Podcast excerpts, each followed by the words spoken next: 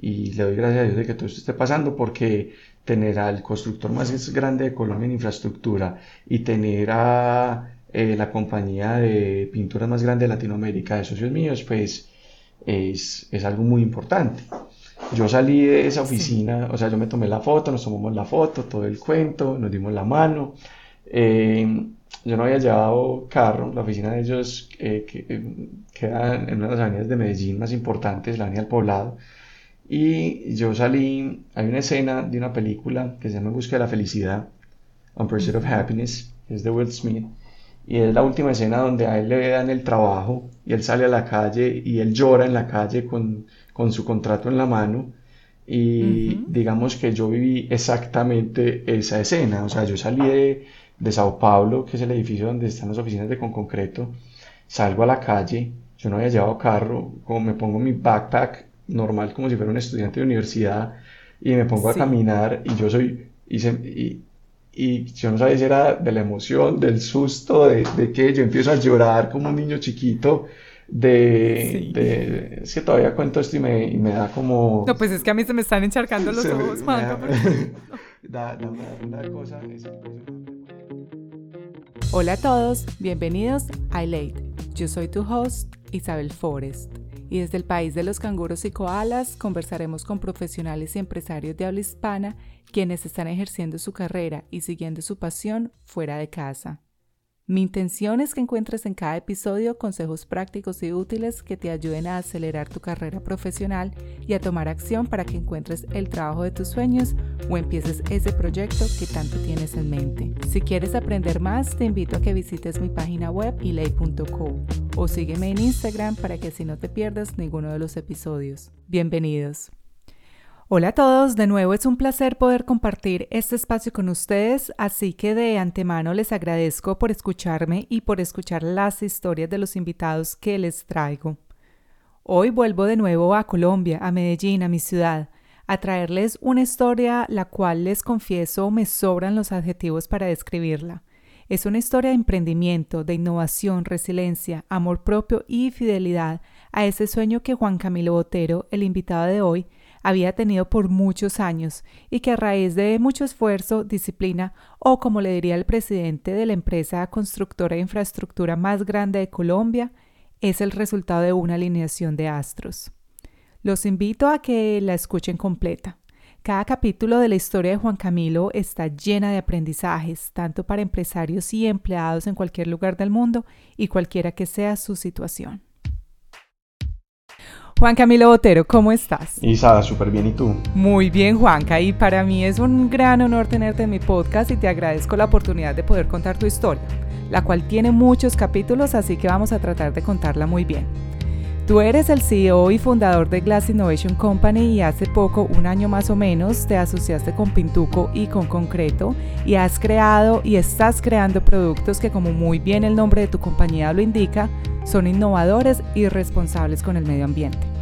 Pero antes de que nos cuentes de Glass, quisiera que habláramos del Juan Camilo de la adolescencia, el que me contabas estudió la Universidad de Miami y renunció a un muy buen salario en dólares para volver a Colombia y trabajar con sus papás y apostarle a una idea de negocio en donde solo te podían remunerar la décima parte de lo que te hubieras podido ganar como recién egresado en Estados Unidos. ¿Cómo describirías al Juan Camilo adolescente de universidad y cómo empezaste en el mundo laboral y de los negocios? Isa, esto, digamos que yo siempre he visto la vida desde oportunidades. Tú, tú tienes, eh, he estado leyendo un, libro en estos días, que hablaremos de él más adelante, pero dice que la vida para uno tener una luz verde, un green light, por así decirlo, pues siempre tiene que haber un red light, ¿sí? Entonces, eh, yo llegué a los Estados Unidos porque tuvimos como un red light en la familia, como un, un traspiés en cierto sentido, y me pongo a estudiar finanzas y marketing en la Universidad de Miami, pero eh, cuando empecé a estudiar marketing, yo dije, no, yo quiero ser un publicista, quiero ser, pues me imaginaba yo estudiando publicidad y digamos que eh, el inglés mío en su momento, pues yo entendí que marketing era advertisement cuando realmente marketing es marketing y advertisement es publicidad. Entonces yo en pleno segundo semestre de universidad empiezo a, a ver que me empiezan a dar no, investigación de mercados, números, un montón de cosas. Y yo, oíste, pero cuando me van a enseñar a mí a hacer como dibujitos, software, pues yo era como, ¿qué, qué, qué está pasando? ¿Qué es esto? Cuando empiezo a revisar el pensum, claro, yo estaba estudiando era marketing y no publicidad. Entonces me quedo, me quedo siendo marketing, hoy en día soy marketero y me considero marketero y me encanta, la verdad, yo creo que son accidentes de la vida. Y yo me gradué de la universidad, eh, termino para cumplir eh, 21 años, me gradué realmente chiquito, por así decirlo. Y eh, yo empiezo a aplicar a diferentes trabajos allá. Y mis papás estaban arrancando un negocio en Colombia ese mismo año, el año anterior, ya por ahí seis, un año con el negocio más o menos, cuando yo me graduó. Y mi papá me dice, ve, hombre, pues si quieres se viene a trabajar conmigo, eh, yo no tengo como para pagarte más de, como lo decías ahorita, X cantidad de plata versus lo que yo me iba a ganar saliendo de la universidad de Miami en su momento, pleno 2008, antes de la crisis, yo estaba hecho un boom. Y pues yo le digo a mi papá, pues hágale, hagámosle esto, que el proyecto pinta bien. Él me dijo, eh, como me pintó el proyecto como, como lo que pretendíamos que era vender muebles y era un negocio muy interesante y yo le aposté. Me vine para Colombia y yo dije, bueno, esto tiene que ser un, otro green light para mí y, y yo sido de tomar oportunidades y riesgos porque normalmente la gente es muy cómoda en siempre tomar como en primera instancia como la mejor solución o la mejor opción. Y lo que realmente pasa es que muchas veces esas, esas opciones que uno toma, que al principio aparentan ser muy buenas a largo plazo, pues siguen siendo lo mismo. No escalas, no creces, sino que te quedas como con un efecto placebo constante, que sí es muy seguro, muy de todo, pero no hay como un crecimiento real y yo quería realmente como apostarle a tener algo que fuera mío desde el principio y, a no ser empleado. Entonces le apuesto a esa idea de negocio, eso fue en el 2008, el negocio empieza en, realmente no es un año, sino como en retail ya llevan una, eh, en wholesale de, de muebles llevan como un año, llevan un año más o menos de retail cuando yo me devolví. Eh, ese negocio alcanza a ser algo muy interesante en Colombia, yo creo que llega a ser la segunda empresa más grande de mobiliario eh, high-end en Colombia. Eh, y digamos que fue una apuesta que, que, se pagó, es que realmente fue una muy buena oportunidad. ¿Cuáles fueron las lecciones más grandes que aprendiste al trabajar con tus papás y que es algo que no repetirías? Isa, digamos que trabajar con la familia per se es, es difícil, o sea, yo no creo que haya nadie que diga, no es que amo trabajar o con mi esposa o con mi familia o con mis papás o con mis hermanos. ¿Por qué? Porque eh, digamos que hay que tener una madurez emocional suficientemente alta para identificar qué es laboral, qué es familiar y que una reunión familiar no se convierta en una reunión eh, laboral y digamos que eh, es bien difícil, no es algo fácil. Hoy lo que soy se lo debo como toda esa carrera laboral que tuve trabajando con ellos no creo que, yo, yo creo que para alguien que esté metido como en el cuento de trabajar con la familia, algo que, un error que, cometimos en, en, la empresa, en la casa, era mezclar las situaciones familiares con las laborales, no darle ese espacio real a, a, al trabajo, o sea, la oficina es la oficina y la casa es la casa. Yo, habiéndome graduado pues chiquito, eh, llego a vivir con ellos y realmente duré viviendo con ellos y mucho año y medio más porque la situación era difícil decidirme a, a, vivir a Bogotá, a montar la empresa en Bogotá, a encargarme de Bogotá, duro viviendo en Bogotá casi dos años, me devuelvo y, y decido ya independizarme y vivir solo porque realmente eh, los espacios son fundamentales, o sea, yo creo que algo que yo no repetiría sería eh, mezclar negocios con familia. Me parece que es algo con demasiado difícil. Eh, es difícil manejar eh, situaciones económicas con tu papá y tu mamá, las exigencias o realmente ellos con unos, un hijo. Creo que, creo que mezclar familia y trabajo no lo volvería a hacer. Por más enriquecedor que fue, por más delicioso que fue ciertos momentos, porque era disfrutar de éxito con las personas que más te quieren en el mundo, que son tus padres, pero eh, más allá del amor familiar, ese amor ágape que existe, eh, es una situación difícil diferenciar sentimientos cuando te enojas en la oficina y llegas a la casa y tienes una reunión familiar y tienes que hacer como si no hubiera pasado absolutamente nada con esa persona y, y entonces es, es, es, como, vení, tengo múltiples personalidades, o sea, me va a tocar tomar como algo para mantener mis múltiples personalidades. Eh. Entonces soy Juan el del trabajo, soy Juan el hijo, soy Juan el, el hermano, soy Juan, sí. O sea, hay que manejar diferentes personalidades y se vuelve bien complicado. Entonces no repetiría volver a trabajar con familia, tendrían que ser como las reglas demasiado claras, eh, un tema de una madurez emocional eh, alta, una inteligencia emocional alta para poder volver a hacer algo así, pero digamos que trabajar 14 años prácticamente con ellos que, que trabajamos en ese proyecto y que nos fue muy bien, pues sí, me llevó a otro nivel, a nivel profesional como ejecutivo, como eh, me dio las bases para montar la otra compañía eh, y, es, y, es como los cimientos para el ser humano que soy hoy, pero digamos que no repetiría el, el tema laboral, me parece complejo. Claro, no, te entiendo, Juanca, y, bueno, y personalmente tengo como la experiencia porque mi familia también hace lo mismo y cuando voy los visito, me acuerdo perfecto en Cartagena tomando una historia y luego uno pues en Instagram y luego la escuchaba y lo, que lo único que escuchaba era conversaciones de negocios. Y yo, pero Dios mío, estamos celebrando, ¿por qué no pueden hablar de otra cosa?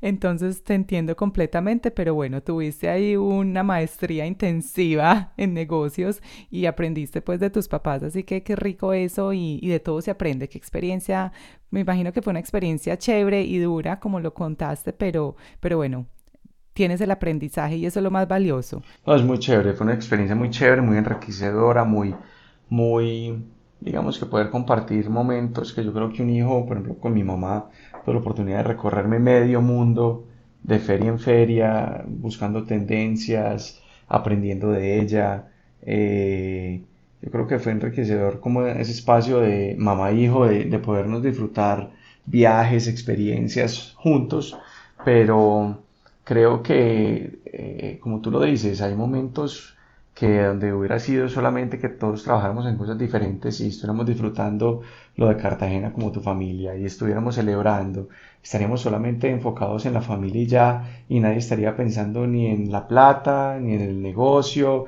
ni en lo que se dejó de hacer, ni en lo que nos vamos a inventar nuevo porque no nos está yendo bien o si nos está yendo bien venir, entonces ¿qué más vamos a hacer? No, yo creo que eh, la familia y los amigos no se deben mezclar con negocios realmente porque se pierde uno de los dos, o perdes el negocio o perdes tu familia.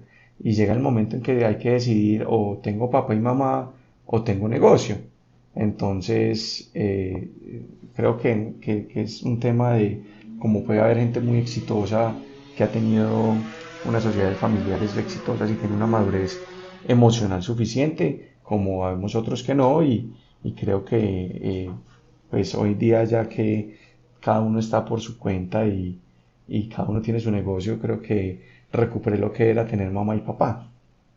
Gracias por compartirnos un poquito de eso, Juanca, y ahora yo creo que la gente va a entender un poco de, de quién eres tú como empresario y cuáles fueron esas bases tan sólidas que te crearon. Ahora hablemos de Glast. Cuéntanos de qué se trata y cómo surgió la idea. Pero por favor cuéntanos todos los detalles porque yo quiero que, que la gente sepa lo que yo sé porque ahí es donde yo creo que está el aprendizaje. Ok. Bueno, es una compañía que estando trabajando aún en Matices, que era la otra compañía de la que, de la que hablábamos anteriormente, eh, es una compañía que arranca eh, por una necesidad que teníamos dentro de la empresa, que era que llegaban los comedores rayados de importación. Eh, mi papá llevaba unos meses buscando como una solución y como que nadie le daba la solución de, de cómo, cómo organizar los comedores y era plata que se perdía porque había que cambiar los top en vidrio y todo el cuento. Entonces yo empiezo en Google empiezo a, a, buscar cómo solucionarlo y encontré como, no sé, 10, 11, 12 tecnologías a nivel mundial que eh, permitían arreglar eso. Entonces compramos todo esto, mi papá dice, pues compré eso hermano y miremos a ver cómo arreglamos el chicharrón nuestro. Y resulta que llega la tecnología, todo el cuento, encontramos una, una de ellas que funcionaba muy bien y esta empresa eh, hace parte como de un señor, pues tiene edad, hoy tendrá por ahí 70 años.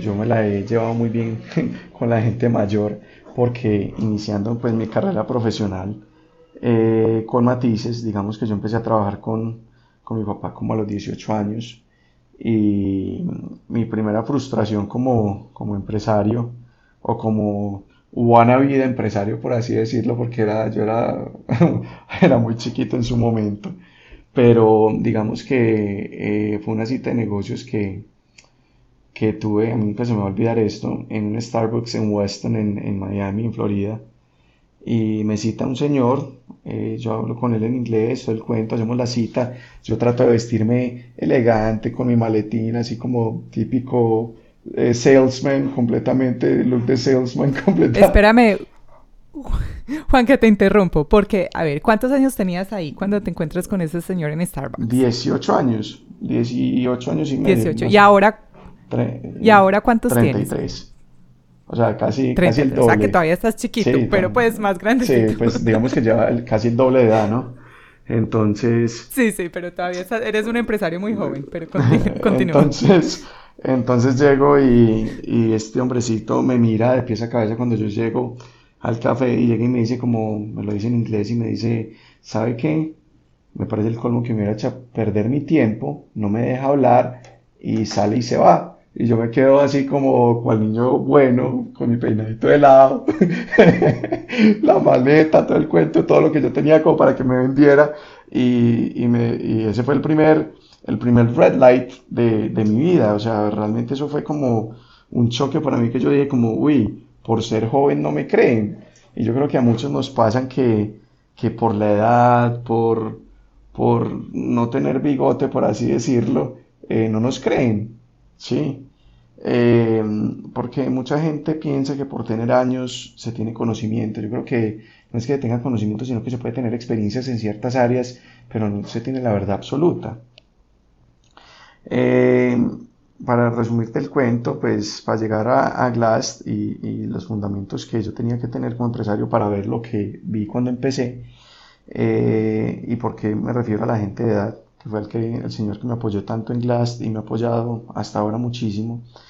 Eh, cuando estaba en Matices, eh, antes de que se convirtiera en lo que fue y todo, nadie nos quería vender. Eh, pensaban que por ser colombianos, que por ser, eh, o sea, una empresa en Colombia pensaban que nosotros estábamos pues, viviendo en los árboles, eso era el año 2006-2007 en Estados Unidos y, y pues digamos que todavía teníamos ese precedente de país subdesarrollado, pues apenas Uribe llevaba un, un mandato, apenas estaba organizando el país, o sea, no era, no era, Colombia no era lo que es hoy, ¿sí? O lo que los pelados de 20 años están viendo que es Colombia hoy y que ya somos el nuevo, la nueva Suecia, pues por así decirlo. Pero, pero en- conozco un señor que se llama eh, Cy Hessler. Este man, eh, cuando lo conocí, tenía por ahí 86 años. Y este hombre me adopta como si yo fuera un nieto, como mejor dicho, el nieto favorito. Y me invitaba a almorzar. El señor era muy solo, entonces yo iba, almorzaba con el señor, eh, todo el cuento. Y el señor representaba una empresa de muebles. Le terminamos comprando la empresa de muebles, la empresa de muebles nos vende. Y logramos que en la industria americana del mueble casi toda la gente es adulta y, y digamos que empiezan a creer en un culicagado que era yo, un niño, eh, de que pues yo estaba con la empresa con mis papás y era la empresa de mis papás realmente, pero, pero nos creyeron ya y nos empiezan a vender y, todo el cuento. Entonces, pa- para volver a coger el, el, el look de la historia de Glass, en el 2011 ya era una compañía bien sólida, ya veníamos creciendo bastante. eh, habíamos montado en el 2008, yo convenzo a mis papás de que montemos, yo, me, yo estaba estudiando con un chino, eh, yo le digo a este man, hombre, ¿usted por qué no se va a trabajar conmigo? Yo quiero montar una oficina en, en, en Shanghái. eh, o en Shenzhen o en, o en China realmente.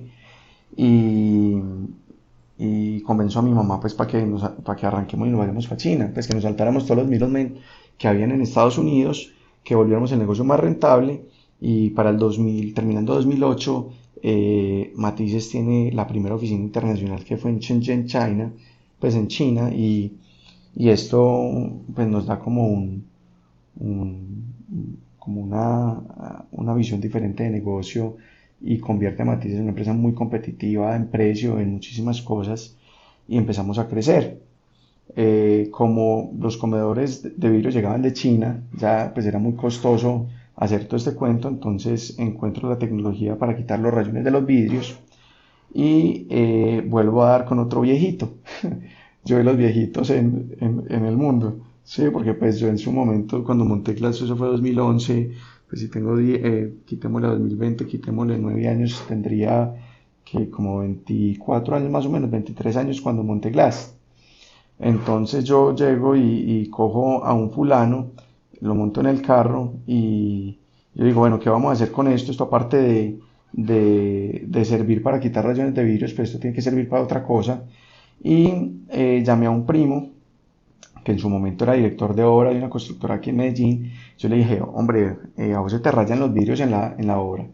Y el man me dice como, uff, un montón, nosotros cambiamos muchos vidrios. Yo, vení, yo tengo un producto que le quita los rayones a los vidrios, déjame, yo te hago una demostración y, y me contás cómo te parece. Eso sí, yo no sé cuánto cobrarte, o sea, yo no tenía ni idea, ni idea de, de cuánto cobrar, ni cómo hacer el cuento.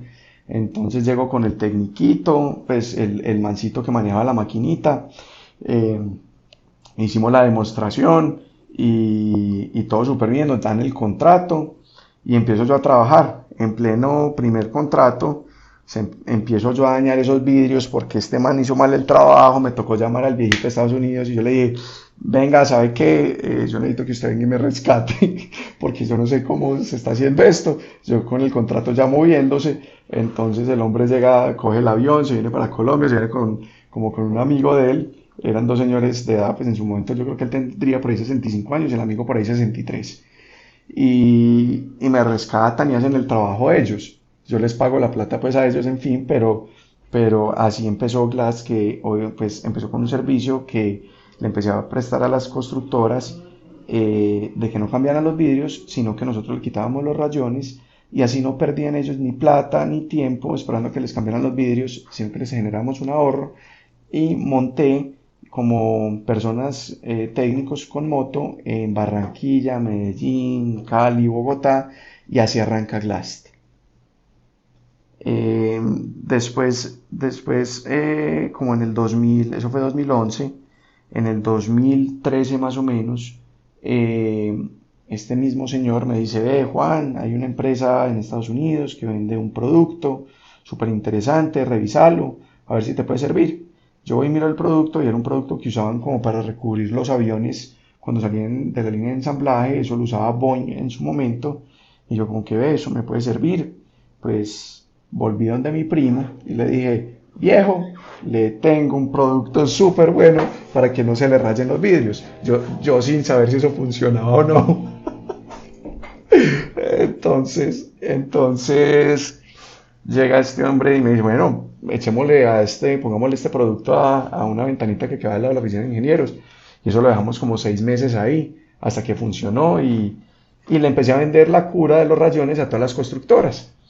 Eh, entonces yo en Glass ya tenía dos productos, me, estaba yendo, realmente me empezó a ir bien, empecé a crecer la compañía, eh, pero eso pues, no daba plata realmente, pues eso, eso en su momento, año 2014, 2015, eso todavía no estaba como dando plata. Y mi papá como en diciembre del 2015, yo logro que la compañía de break even, después de remarle tres años a eso, logro que la compañía de break even, porque no hacía sino perder plata, y él me decía, deja de perder tiempo, dedícate a la empresa familiar, y cerra eso.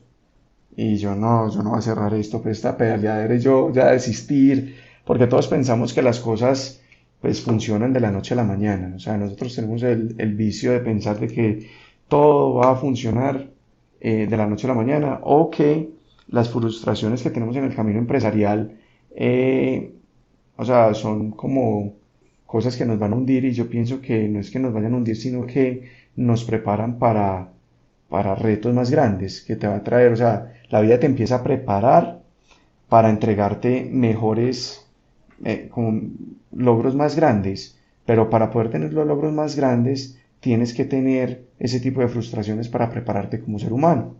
Entonces en el 2016 eh, la compañía empieza a dar, eh, no, pues empezó a dar suficiente plata, sea, ya, ya eh, la poquita plata proveniera del negocio familiar y esta empresa empieza a dar unos réditos muy interesantes y para principios del 2017 sale, me salió competencia.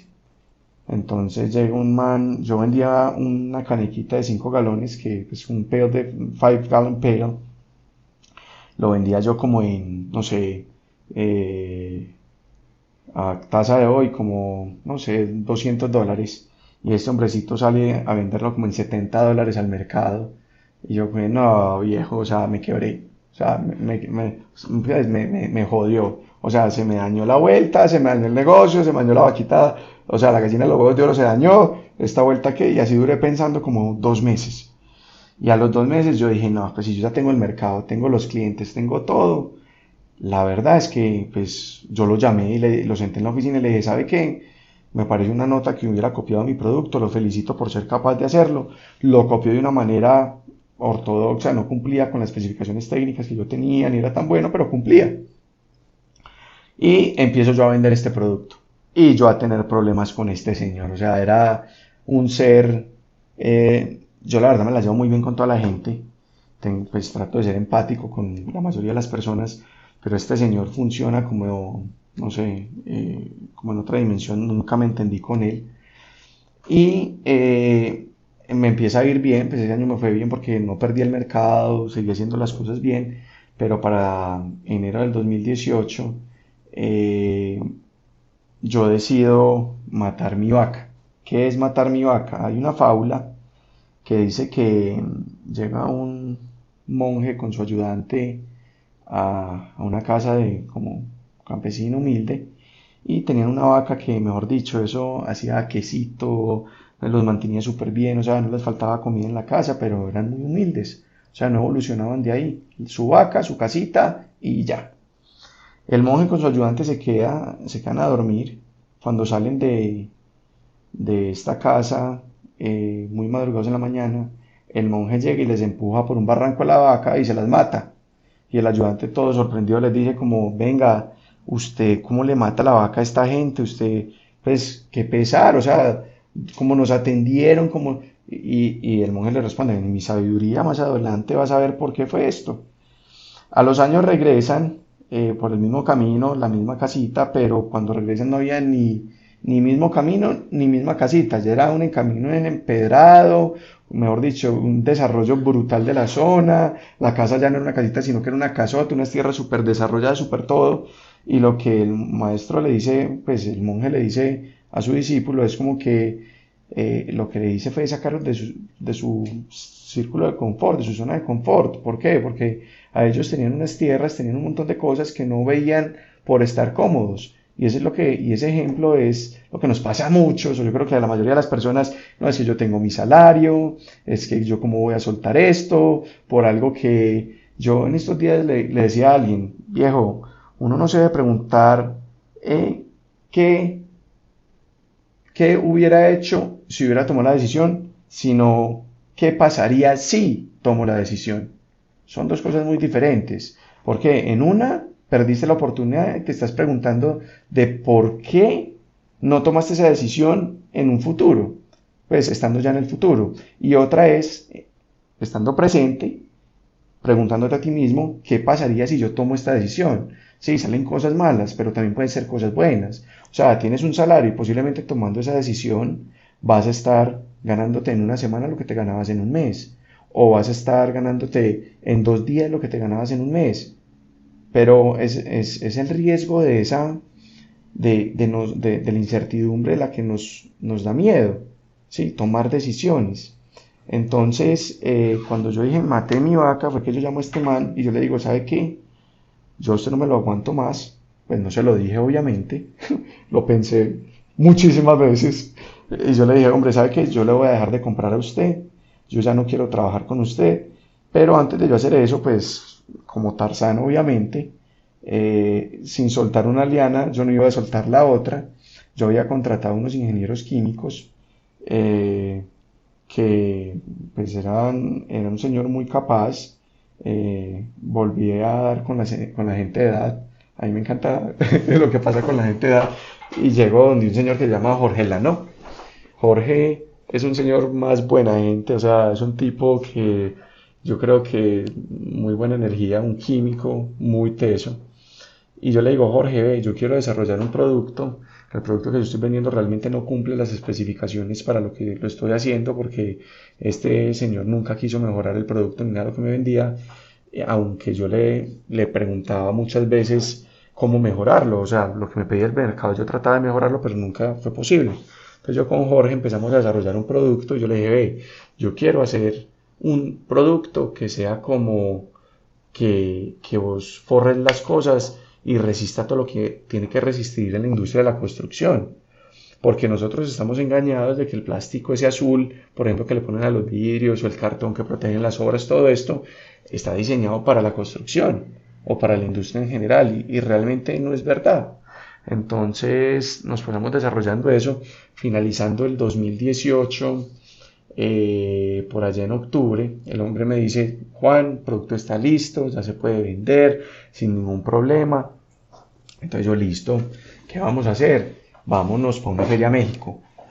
Y yo estaba en ese momento, 2018, eh, eh, con problemas ya, se me había olvidado contarte una parte de la historia, y es que yo salgo de Matices, yo dejo de trabajar en Matices, y, yo, en, el 2018 yo estaba más apretado que, o sea, ni por un lado ni por el otro, ni Matices funcionaba, ni Glass funcionaba, y yo apostándole eh, a matar la vaca, o sea, cuando menos debía haber matado la vaca, fue cuando se me ocurrió matar la vaca.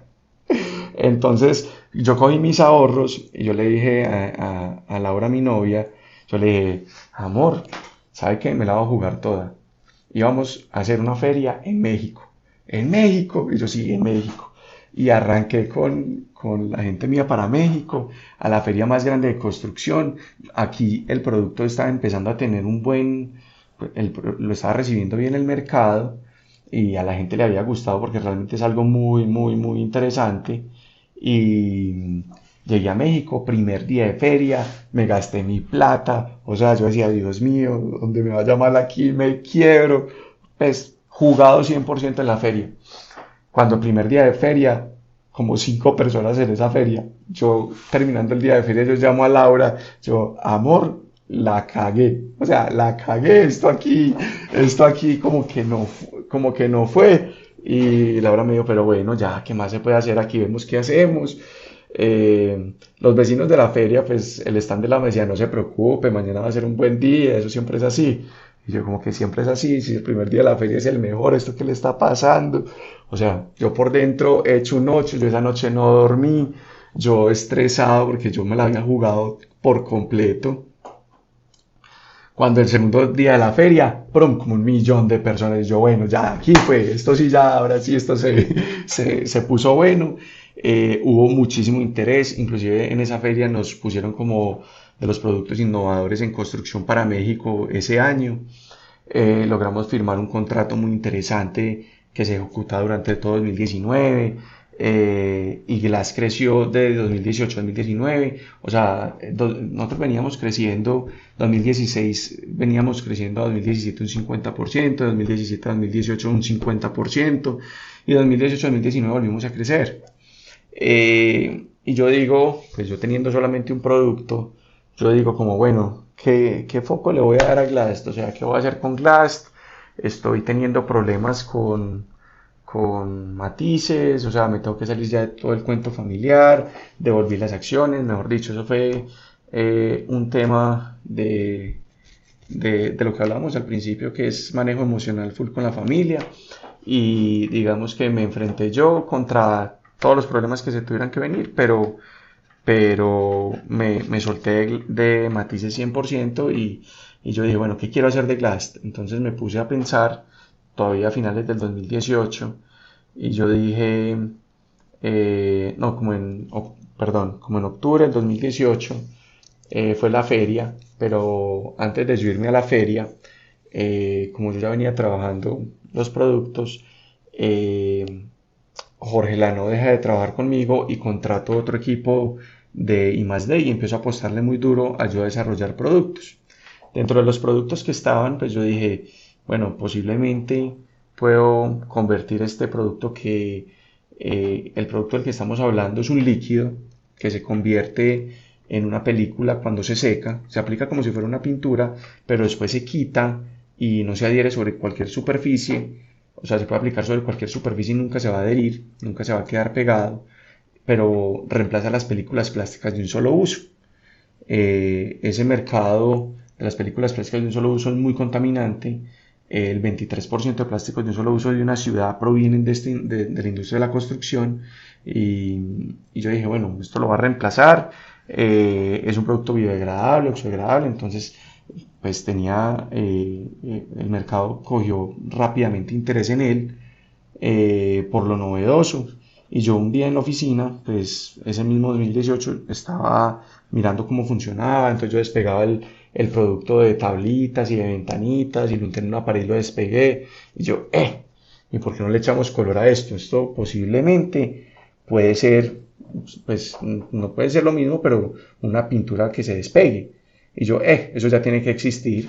Entonces llegué yo, Google, me senté ahí, pues, eh, pintura removible, no encontré nada, Pillable Paint, no encontré nada, eh, pintura desprendible, no encontré nada, encontré una cosa que se llamaba Plastidip, que era con lo que pintaban los carros y si era removible, pero nunca encontré una pintura que fuera arquitectónica y que se pudiera quitar o que se pudiera untar en diferentes sustratos que no fueran como nos, o sea, todas estas pinturas que son desprendibles o que existían antes o la automotriz únicamente se podían aplicar sobre sustratos completamente sellados.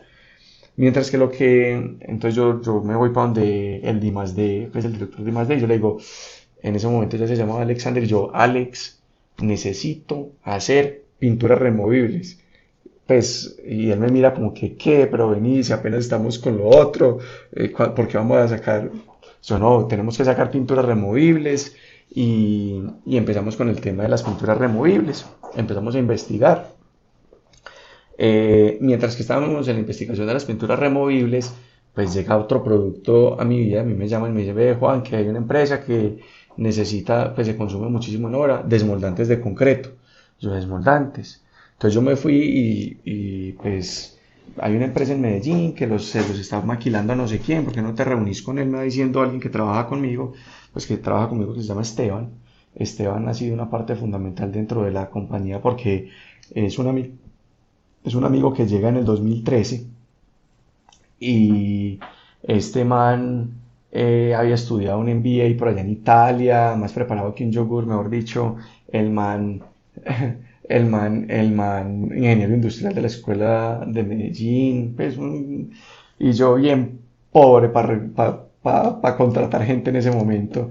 Pues yo llego y le digo, pues hermano, vea, ¿sabe que Mientras que usted consigue trabajo, si quiere se viene a trabajar conmigo, yo tengo para pagarle literal una chichigua, o sea, era una cosa, eh, o sea, nada que ver, sí, un poquitico más que el mínimo prácticamente. Eh, y yo llego y le digo, pues si quiere le pago eso, me ayuda y nos colaboramos mutuamente, usted mientras que consigue y yo mientras que soluciona el tema mío con Glass. Pues lleva desde el 2013 trabajando conmigo y sigue trabajando conmigo. Ya obviamente no se, no se gana el mínimo. sí, pero, pero eh, Esteban me llama y me dice lo de los desmoldantes y arrancamos con el tema de eso. Yo me reúno con la empresa, eh, un pelado muy querido que se llama Jairo. Y lastimosamente, pues volvemos al mismo tema de, lo del otro señor que también me había copiado el producto. Eh, no hubo una evolución positiva a mejorar el producto. Entonces yo siempre dependía de, de un tercero entonces con Alex eh, decidimos hacer una serie de desmoldantes de cosas que fueron muy exitosas Eh, yo creo que cerrando el año 2021 vamos a ser la compañía en Colombia que vende más desmoldante de concreto por encima de Toxemen, de Zika y de Mapei, que son multinacionales eh, que están en muchísimos países. Y nosotros pues una compañía que arrancó en un garaje, pues ya no estamos en un garaje, gracias a Dios, pero, pero literal. O sea, arranqué en un huequito por allá en, en, en, Sabaneta y, y, ya estamos en, en otro nivel. Eh, volviendo a la historia de, de, donde íbamos, entonces nosotros ya teníamos eh, eh, la feria, estábamos en México, todo el cuento, se firma el contrato, empezamos a exportar para México, empezamos a exportar para Costa Rica, empezamos a exportar para Guatemala, exportábamos para Perú, para Ecuador, el producto empieza a ser un hit a nivel eh, latinoamericano en los diferentes países y eh, Glast empieza a, a crecer. lastimosamente, pues del año 2018 a 2019 crecimos un 50% otra vez. Eh, ya teníamos un portafolio robusto y yo había encaminado ya a la compañía que se convirtiera en una compañía de nuevos materiales. Entonces teníamos un centro de I. Yo, para tener ese centro de I pues uno como eh, inmaduro que es, yo de 30 años y como estaba yendo tan bien, me fui por un concesionario de carros y me había comprado el mega carro ahí, el carro de mis sueños, mejor dicho. Y como tenía la plata, pues yo dije, pues yo no necesito prestar plata, fui y pagué ese carro así de contado y, y ya, pero cuando se viene el 2019 y necesito plata para crecer la empresa y para montar el laboratorio y para montar todo, pues yo dije, pucha, ¿quién vale? Fue pucha, ¿para qué compre este carro? ¿Para qué me gaste la plata? Entonces... Juanca, eh... espérame un segundo porque tú me contaste algo muy chistoso bueno, a mí me dio mucha risa, pero esas risas nerviosas, porque cuando uno te ve a ti, uno no pensaría eso, pero tú me contaste que Laura te tuvo que rescatar de un parqueadero porque literalmente no tenías con qué pagar el parqueadero. Bueno, vamos a, vamos a contar. ¿Eso fue antes o después de la camioneta? Eso fue, eso fue después. Entonces, a mí me estaba yendo muy bien. Es que la gente piensa que le va a ir bien toda la vida. Entonces, y yo tenía un ritmo de gastos nada que ver para un pelado de, de 30 años. En su momento, pues me estaba yendo muy, muy bien. Eh, no viene el caso de decir cuánto se ganaba uno, pero digamos que pueden, podía dar los lujos de irme para un concesionario como BMW y comprarme el carro que me diera la gana. Y, eso, y eso hice. muy bien. Literal, eso hice. Entonces fui y me compré el carro que me dio la gana, me gasté la plata. Cuando llegó el momento de las vacas flacas, donde eh, me empieza a afectar ciertos compromisos financieros que había adquirido con Matices, y por haber sido socio y por las cosas me afecta muchísimo económicamente. Y yo estaba montado en una vaca loca porque la compañía venía creciendo, necesitaba capital de trabajo, los bancos ya no me prestaban más plata. Entonces, ¿qué hice? Me autovendí la compañía, eh, la, la, camioneta, entonces la vendí a, a Glass. Entonces Glass me compró la camioneta, entonces hice un leasing, entonces lo que es la plata para montar el laboratorio. Monto el laboratorio, eso fue finalizando 2018. Eh, y 2019, por más que me estuviera yendo bien como empresa, yo estaba muy apretado, yo porque toda la plata se le estaba tragando el crecimiento, el desarrollo de los productos, todo el cuento. Y yo finalizando 2018, eh, ya tenía como el tema adelantado de las pinturas y eh, me encuentro con un amigo. El amigo mío trabaja en Pintuc. Y yo le dije, parce, eh, pana, ¿sabe qué? Necesito que me enseñes a vender pinturas, yo te pago una asesoría porque yo no tengo ni idea. Yo sé que vos trabajas allá, pues yo no sé vos qué haces, pero, pero me imagino que sabes vender pinturas. Eh, ¿Por qué no me asesoras y me dices, weón, ¿y qué, y, y, y qué, qué quieres vender? Pues qué pintura quieres vender. Y yo, ve, entonces le mostré un videito de lo que hacía mi pintura. Y el man llega y me mira y me dice como que, no, huevón, yo no te voy a asesorar cómo vender pinturas. Yo le voy a mostrar eso a mi jefe. Y yo, ah, bueno, mostrémoselo a tu jefe. Entonces, eso fue finalizando 2018, como empezando eh, el 2019 nos sentamos con el jefe del MAN, eh, no, sí, como, sí, como empezando 2019 nos sentamos con el jefe del MAN y el MAN llega y mira esto y lo primero que pues llega y mira a, a mi amigo, me mira a mí, juega con el producto y dice, parce, ¿qué? Perdón la palabra, ¿qué putería? ¿Qué es esto? Entonces eh, le dice a mi amigo, bueno, ¿y entonces qué sigue? es que no, pues te lo queríamos mostrar, a qué pensabas. Y entonces empiezan, ahí, ahí es donde empieza la historia con Pintuco. Para empezarte a enlazar de cómo llego a yo no tener un peso para salir de un parqueadero.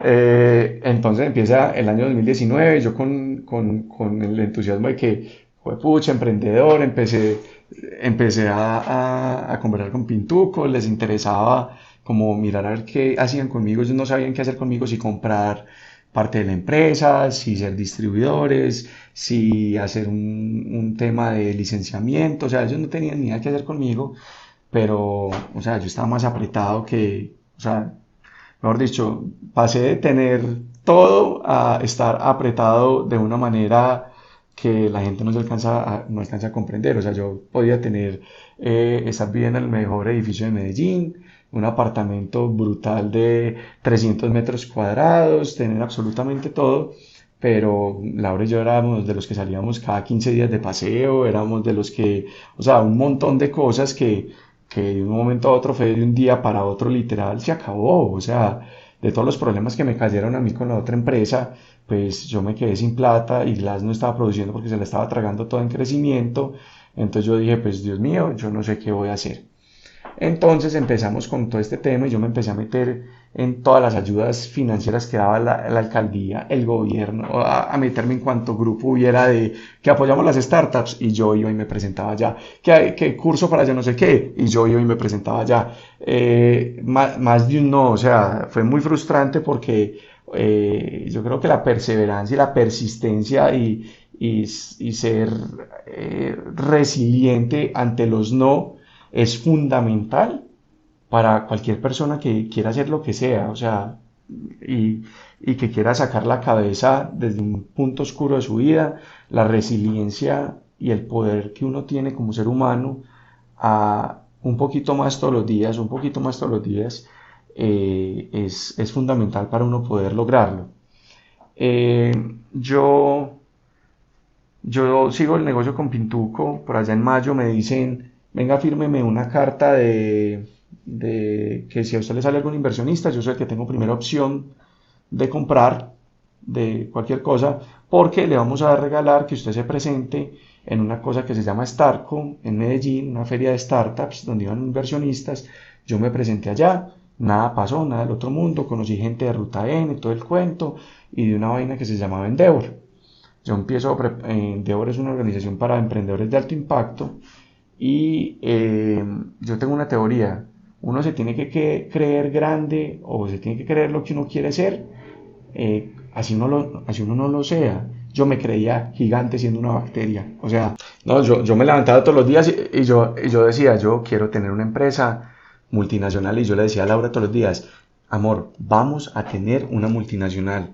O sea, esta compañía va a ser una multinacional y yo por allá, pucha, llevado el berraco, apretado, sin saber qué hacer. O sea, cada vez que era 15 para pagarle a los empleados, eso era como olimpiada financiera, o sea, el jineteo financiero total. Pasa una tarjeta de crédito para cubrir la otra, el sobregiro, el no sé qué, de preste plata, vuelve y devuelva. pero esa, o sea, eso yo lo entiendo, o sea, yo entiendo que te hayas quebrado, entiendo que hayas estado en ese nivel de, de gastos tan impresionante, y que de un momento a otro no tuvieras como pagar nada, pero ¿de dónde sacas esa energía? O sea, ¿cómo sacas esa, esa resiliencia? Que también es un concepto que lo entiendo, lo aplico, pero para las personas que de pronto no sean capaces de encontrar esa fuerza, ¿qué hacías tú? O sea, ¿cómo...?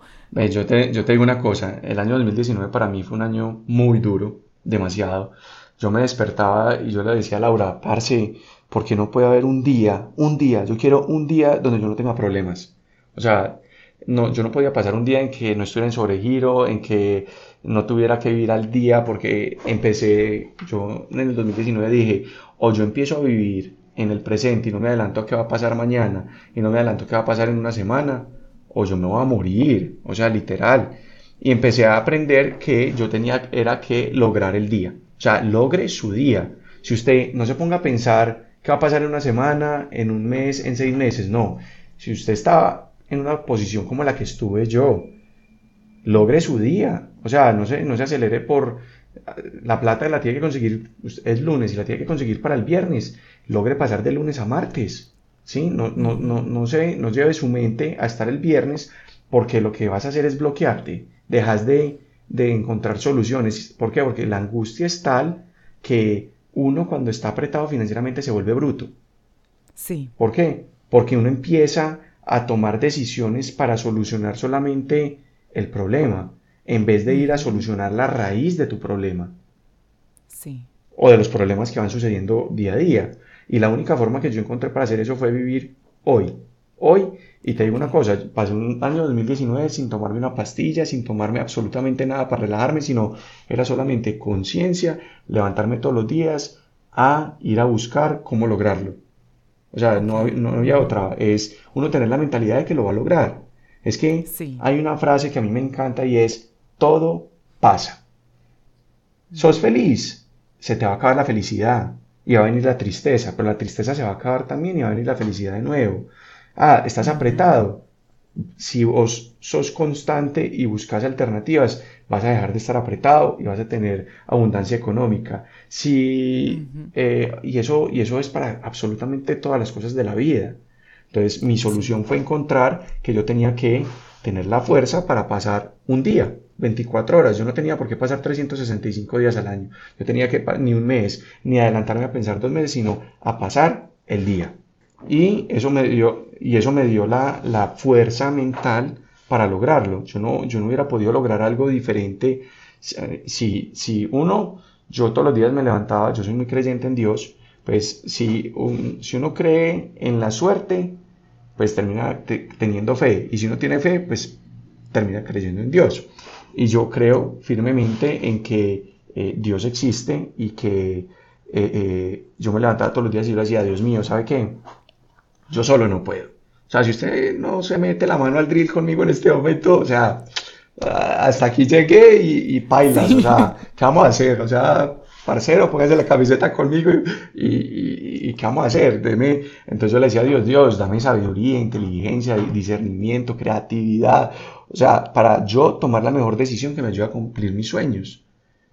Y siempre, y siempre lo pensé así. Entonces, para volver a la historia del parqueadero, eh, empiezo yo a participar en el tema con Endeavor. Endeavor es una cosa muy chévere y empiezo a conocer gente muy importante. Empiezo, me empieza a entrevistar el presidente de Isagen, me empieza a entrevistar el presidente de ASESCO, el director de Ruta N, el, o sea, un montón de gente que realmente, pues, eh, corporativamente tienen unos cargos importantísimos acá.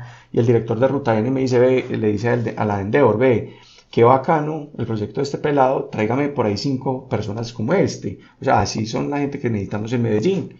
Porque le mostré pues todo el proyecto de lo que era Glass, eh, ya había dejado, yo al principio, como empecé con los vidrios, la empresa se llamaba Glass Tecnología en Vidrios. Entonces por eso el nombre de Glass con una T al final, que es Glass Tecnología, vidrio y tecnología. Entonces yo en enero del 2019 cambio el nombre de la compañía a ser Glass Innovation Company, porque como yo estaba jugado a montarme en la quinta revolución industrial que eran nuevos materiales, mientras que todo el mundo está pensando en blockchain, IoT, Internet, pues eh, todo el cuento de Internet de las cosas, eh, mi, mi website, Bitcoin, todas estas cosas, yo dije, no, yo tengo que, tengo que ir más allá y qué es lo que viene, que es el futuro, nuevos materiales, y me monté en esa vaca loca. Eh, estando en las entrevistas de Endeavor, eh, conozco al de Ruta N y el de Ruta N me dice, ve Juan, eh, llámame eh, por ahí en 15 días para que hagamos una cita con mi equipo, a ver en qué te podemos ayudar desde Ruta N para potencializar tu empresa.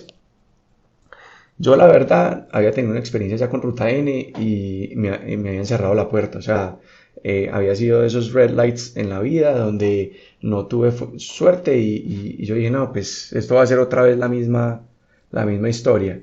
Pero igual hice la cita y yo pensé, un man llega y me dice, se llama Jainer y me dice, ve Juan, nos encontramos a tal hora en tal parque.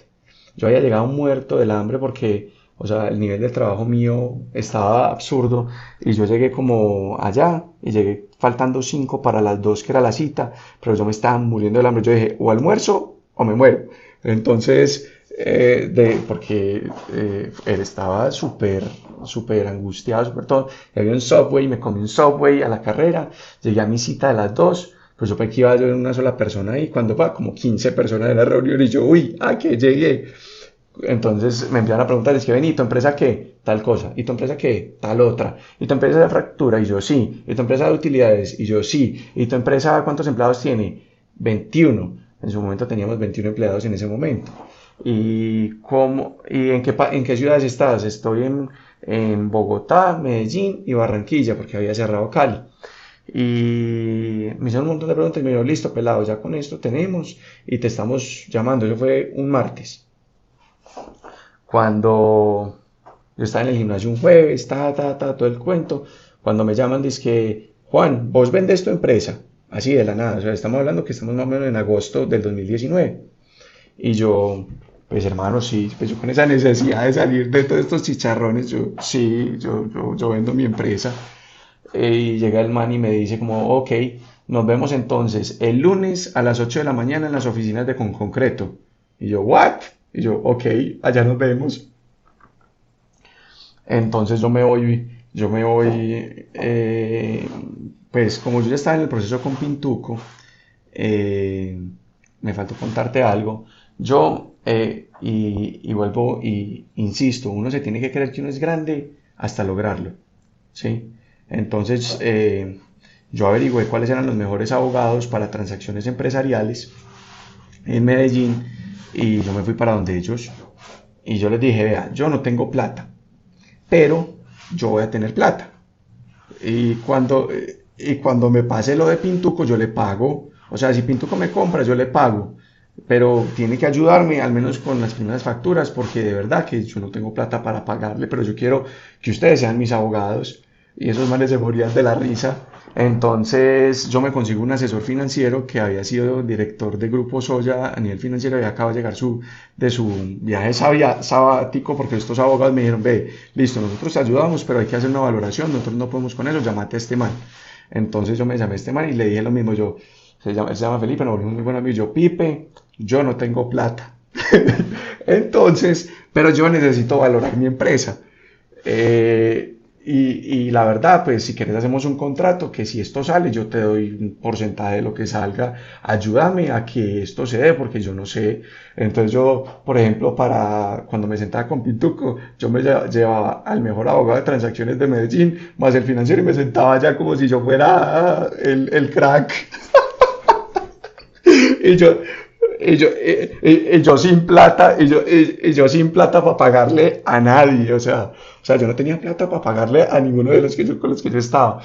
Cuando con Pintuco pues las cosas se volvieron lentas, porque tuve una reunión con uno de los, con, con, el presidente de la junta directiva de Orbis, y el man me dijo, eh, Juan, muy bacano tu producto, muy bacano todo, pero realmente me parece que, que perdemos foco.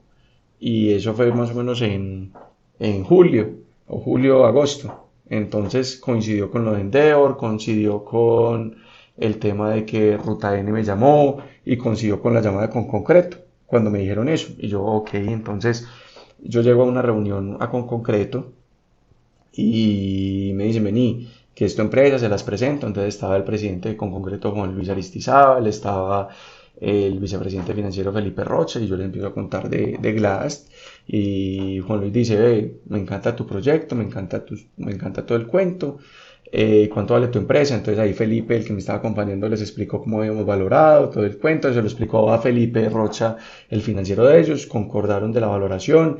Eh, y me dijeron, listo, a mí me gusta su empresa, hagamos el due diligence y si es así, a mí me interesa comprarle la mitad. Así, y yo, uy, ¿cómo? con concreto te compra la mitad de la empresa. Pues es que no estamos hablando de cualquier empresa, sí. Sí, así. Y yo, ¿qué? ¿Qué me está diciendo? Pues yo por dentro pensaba, pensaba así, yo no, yo, y yo serio, así, ¿no? Y yo, ah, bueno, señor, sí, claro, pues así como, como, ah, pues. Poker face. Pues, sí, poker face total, o sea, poker face total.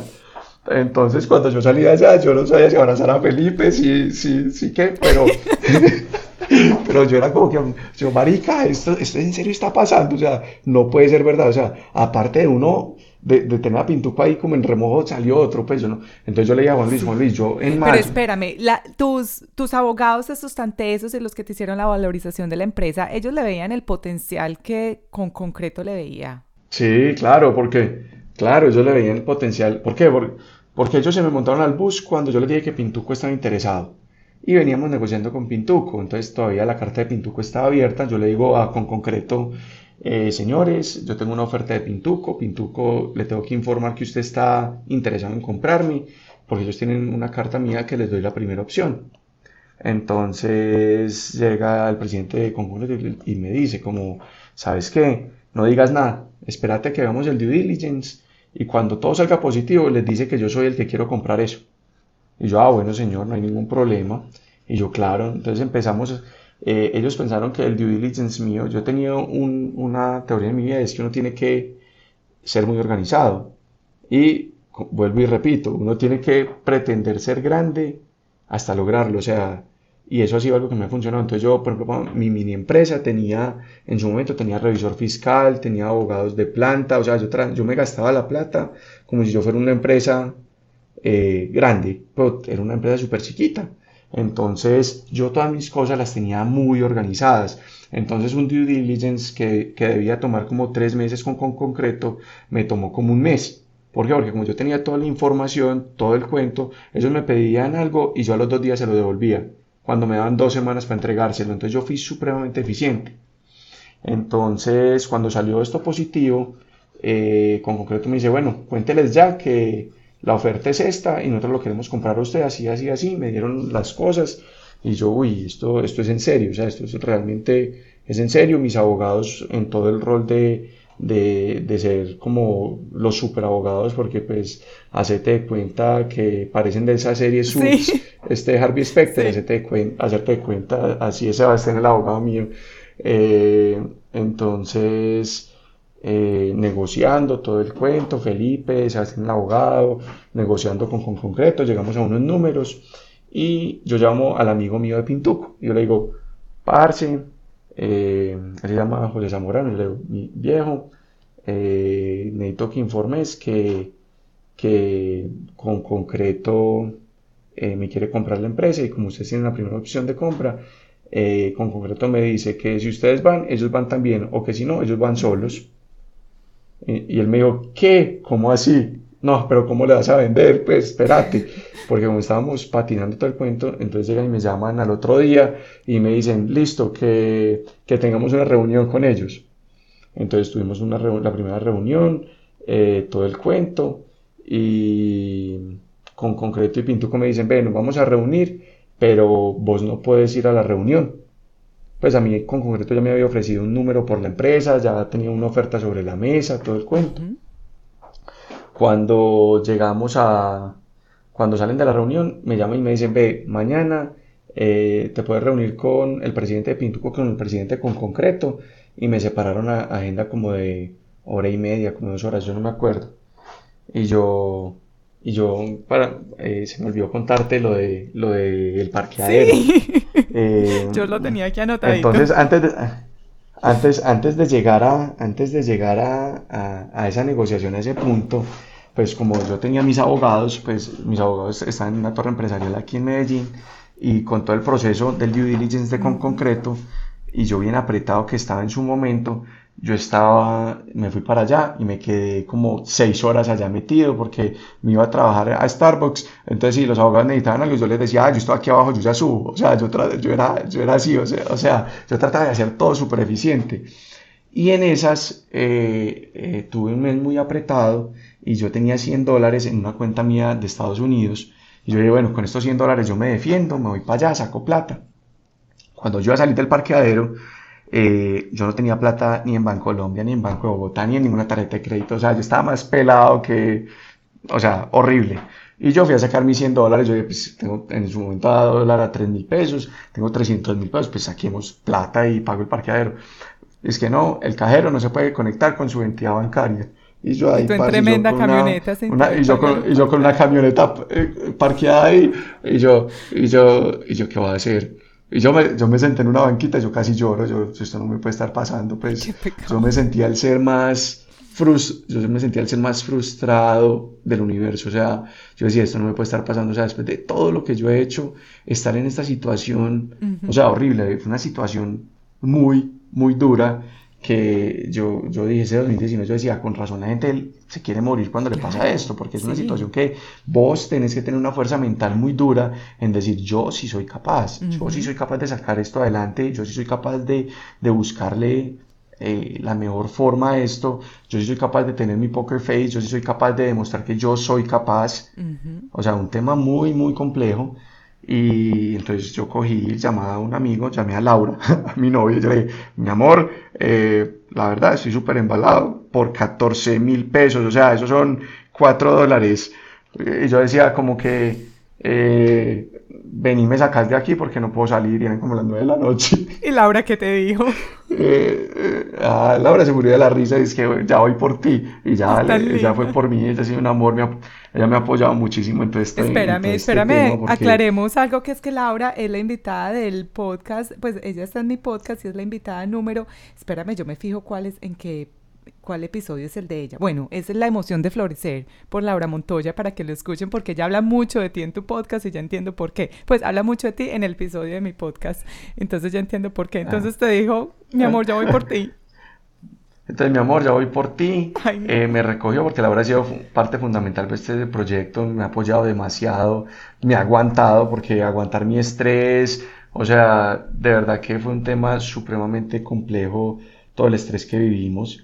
Eh, entonces me, me, me rescató del, del, parqueadero y yo creo que a todos, pues a muchos emprendedores nos ha pasado que, que tenemos eh, situaciones en las que no vemos la luz, pero lo que mínimo, lo, lo, lo que, lo que tenemos que tener es, es esa fe, esa, esas ganas de, de, de, salir del día, o sea, logre su día.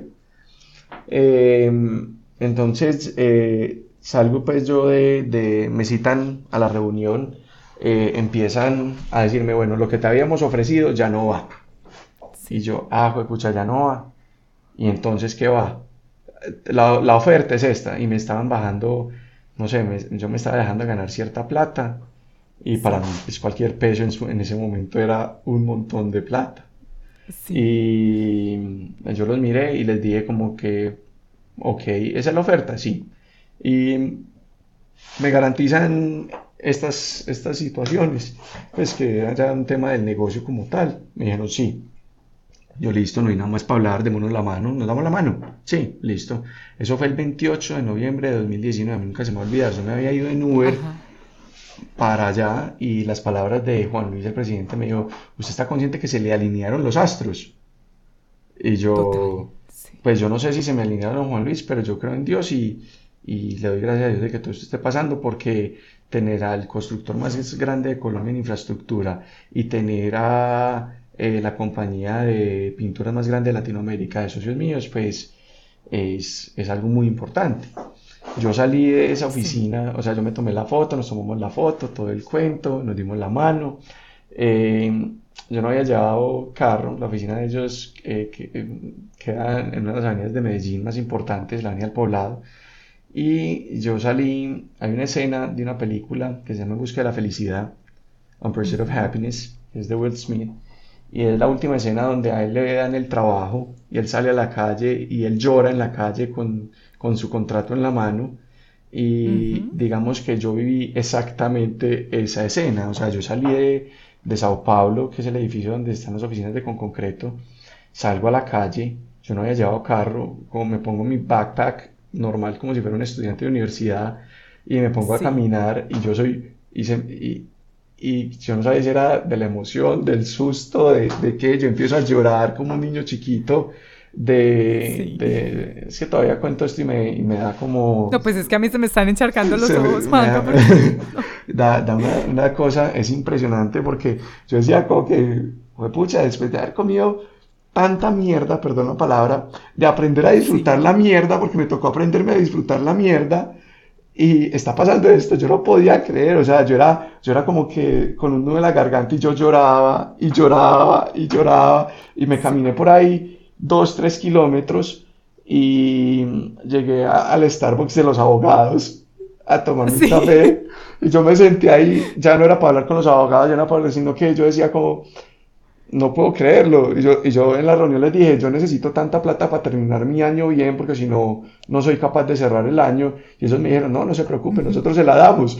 Y, que a ti te digan que te resuelven tus problemas y que tú vas a terminar el año bien y que todo va a funcionar bien, pues tú no sabes lo que hace eso en, en, en la emoción. O sea, es un tema que, que hoy yo me acuerdo de eso, yo creo que a mí jamás se me va a olvidar ese día 28 de, de, de noviembre del 2019, eso eran como las 11 de la mañana, 10 y media, 11, eh, y nunca se me va a olvidar, ¿por qué? Porque la sensación de, de, uno sentir de que ya diste el primer paso, yo no lo he logrado y no he llegado al nivel que quiero llegar, y ahorita hablamos de eso, pero, pero es ese primer paso de decir, creyeron en ti, te creyeron en tu idea como emprendedor, empresas tan gigantes creyeron en que sí eres capaz de, de, de, hacer lo que dices que quieres hacer y que sabes hacer.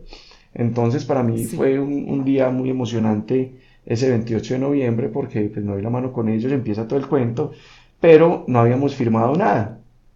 Era, Nos dimos la mano, todo el cuento.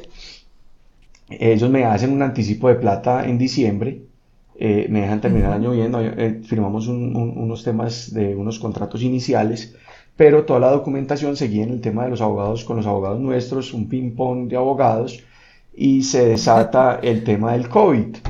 Y yo por dentro decía como, ay, parce, esa gripa que hay por allá en China, por allá en diciembre, qué cosa tan rara, pues así como esto no es con nosotros, esto es por allá en China, cuando en enero, pandemia, no sé qué, no sé cuántas, y eso regado por todas partes, todavía no había llegado a Colombia, y seguía el negocio, seguía las cosas y ya habíamos empezado a presentarnos en público con, con el tema de Pintuco con Concreto Glass.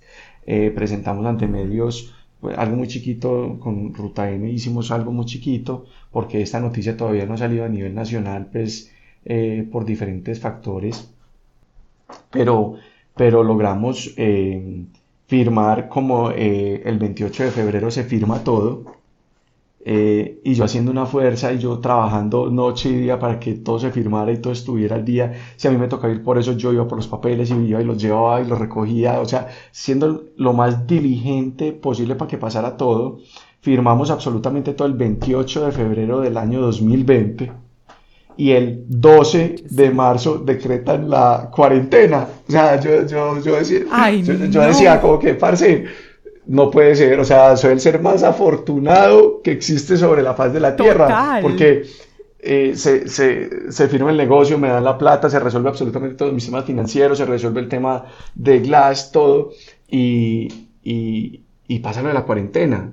Entonces yo decía, es, o sea, yo no estoy tranquilo porque pues tengo muchas responsabilidades encima, pero ya Glass llegó a otro nivel completamente diferente, tiene un apoyo de unos socios increíbles y y, y, me dio la paz como de, de, decir, lo logré, logré llegar a primera base, o sea, no he ganado el partido, no he ganado, estoy en primera base apenas, apenas vamos por buen camino, pero, pero es, vamos bien.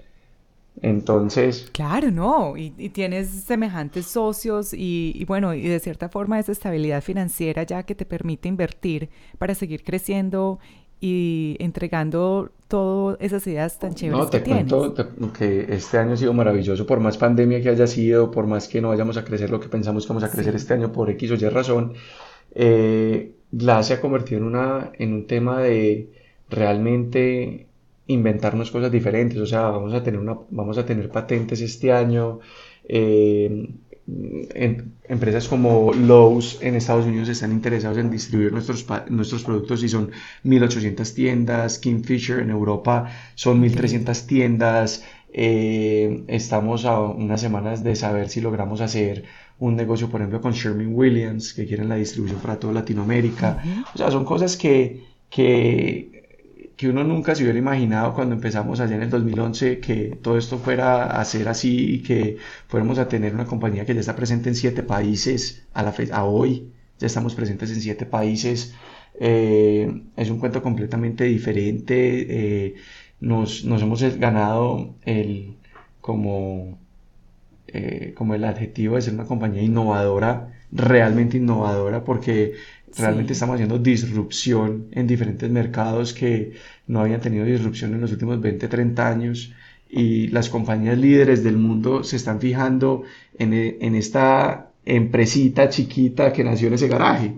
Entonces, entonces ha sido muy gratificante todo este proceso y donde vamos hoy, pero para llegar aquí no es, no es que me levanté un día y fuimos exitosos, no es que eh, todo pasó de la noche a la mañana, no, han pasado casi 10 años desde que empezamos y tres o cuatro y tres años más o menos de estarle remando a situaciones adversas y, a momentos de vida que son frustrantes pero la resiliencia, la fe, eh, tu círculo cercano, o sea, las personas que están alrededor tuyo que realmente te pueden apoyar y te dan ese, saber seleccionar esas personas de quienes van a estar al lado nuestro, porque es muy fácil decir que uno está rodeado de gente en momentos de éxito, pero cuando se ve la oscuridad, cuando se ve todo, ahí es donde están los amigos. O sea, muchos de mis amigos me apoyaron muchísimo el año pasado, el año antepasado, estuvieron firmes conmigo, aunque supieran que estuviera pasando por una posición económica difícil, eh, me prestaron plata asumiendo el riesgo de que no les pagara, eh, asumiendo muchísimas cosas. Entonces ahí es donde uno dice, la gente, o sea, de verdad soy especial para estas personas, de verdad soy especial para mi pareja, de verdad soy, o sea, de verdad soy como persona porque muchas veces te, califican de, lo que tienes o lo que haces y no de la persona. Y en los casos que te va mal, lo que, lo que vale ya es la persona. Sí, Total, no, Juanca, y yo pues tengo el placer de conocerte y estuviste en mi matrimonio en Hawái y toda mi familia te conoce y la verdad es que te adoran porque tienes una personalidad arrolladora, pues, la persona más querida y durante ese momento estabas pasando por, ah, bueno, ese era el 2017, pero se empezó a desatar todo eso y, y uno te veía a ti y yo no lo, pues cuando Laura me contaba, yo, ¿qué? Pero él está pasando por eso. O sea, nunca lo demostrabas, era siempre con esa energía y ese entusiasmo. Entonces yo creo que tú atraes todo eso bueno que te está pasando en tu vida por la energía que le das y la energía que, que expresas. Y, bueno, y como dices, fake it until you make it. sí, fake it until you make it. Y eh, algo que le dije a un amigo en estos días fue, yo era viejo, uno en la vida eh, es como si usted tuviera un defecto en su cara. Y, lo primero que usted llega y empieza a presentarse y empieza a hablar de su defecto. O sea, si ya la gente lo está viendo, ¿para qué tenés que hablar de tu defecto? No, saca, a, saca a flote las cosas que no se ven, saca a flote las cosas que no son obvias. Habla de lo que realmente te hace ser mejor, no hables del defecto porque ya todo el mundo lo da por sentado, o sea, ya se sabe. O sea, entonces hay mucha gente que empieza, no, es que yo, es que no soy capaz, pero es que yo también tengo disciplina, o es que tal, no, no, no, no. Si vos sos un man que sos, eh, tenés tal y tal eh, cualidad positiva, explotarlas al máximo. O sea, o si sos una mujer que, que tiene X, eh, X cosas cual, positivas, explotarlas al máximo. Pero no hay que arrancar uno siempre desde el defecto o desde la carencia o desde nada, no. Arrancar siempre desde la abundancia.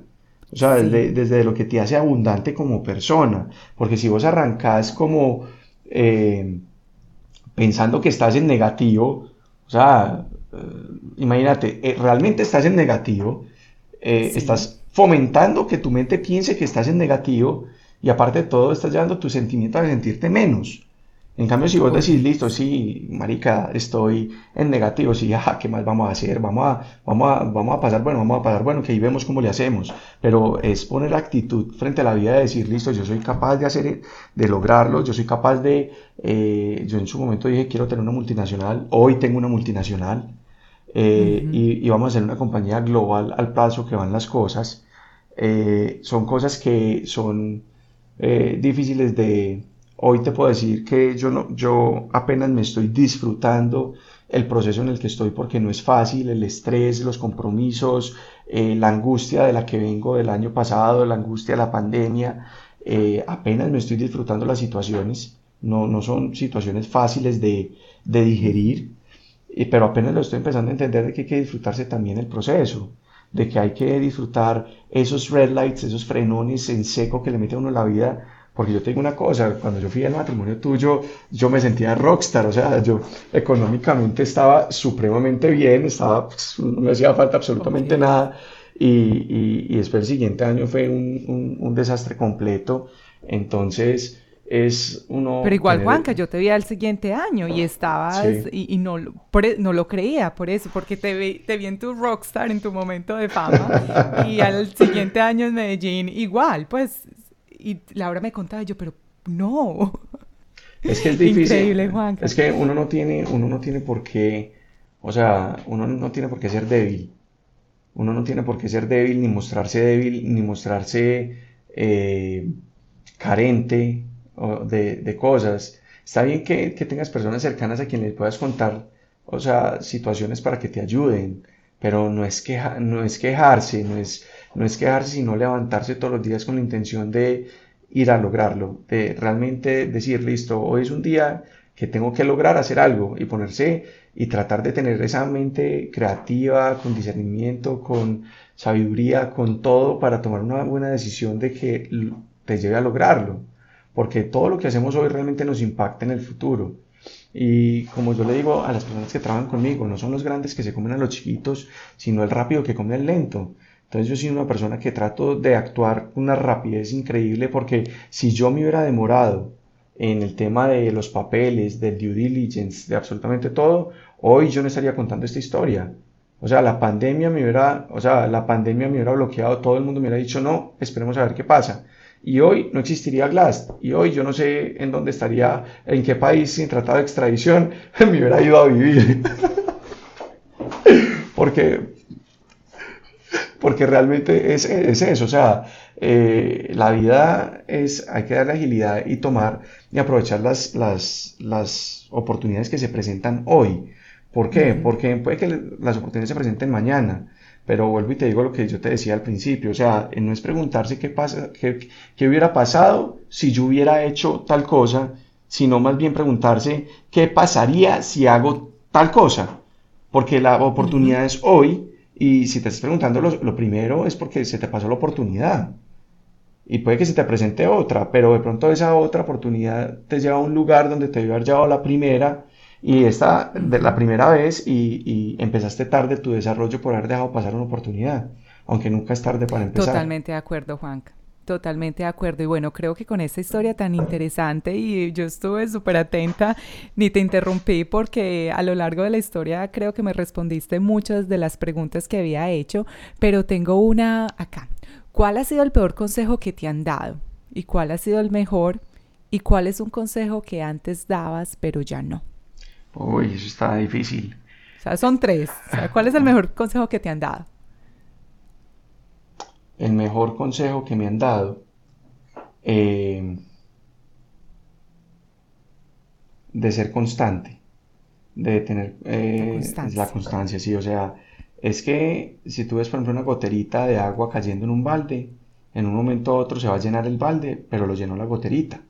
Sí, ser constante, o sea, nunca dejar las cosas empezadas, siempre terminar eh, lo que emprendas. O sea, uno debe ser realmente constante para que las cosas eh, se den. O sea, sin, sin constancia, sin resiliencia, sin, sin, sin eso, eh, tú puedes ser el ser más feliz, más alegre, más de todo, pero si, si, si no tienes constancia, o sea, no hay nada.